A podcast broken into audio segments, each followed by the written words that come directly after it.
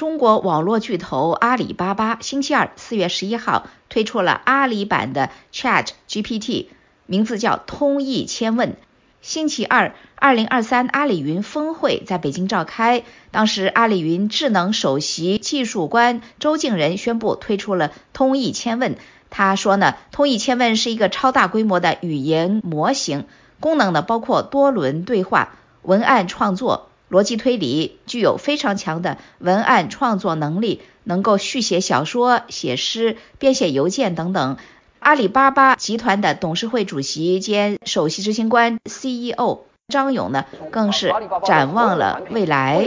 都要接入我们的大模型啊，进行全面的升级，使它的智能化的水平达到一个全新的高度，并且能做到很多以前我们不敢想也没想到的事情啊。基于我们的通义千，张勇还表示呢，这个项目是阿里二零一九年开始进行大模型研究的。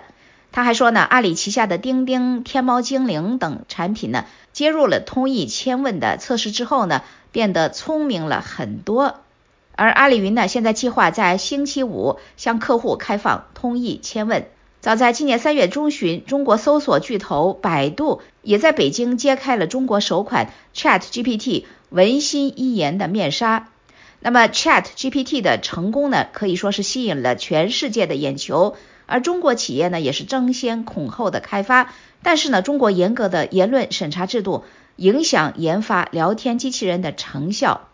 就在阿里做出宣布的星期二的当天呢。中国政府发布了管理条例《生成式人工智能服务管理办法》草案。他强调呢，生成式人工智能产品或者服务生成内容应该体现社会主义核心价值观，不得颠覆国家政权，不得推翻社会主义制度，煽动分裂或者破坏国家统一，也不得宣扬恐怖极端主义，不得宣扬民族仇恨等等。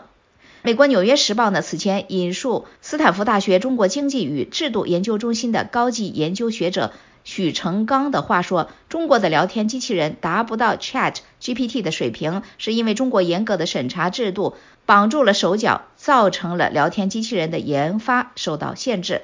啊，最后呢，复习一下掀起全球生成式人工智能机器人热潮的 Chat GPT 是美国 OpenAI，也就是开放人工智能。所开发的人工智能聊天机器人程序，它在短短几个月之内已经开发到了令人震惊的 Chat GPT 4，处在全球人工智能研发的尖端。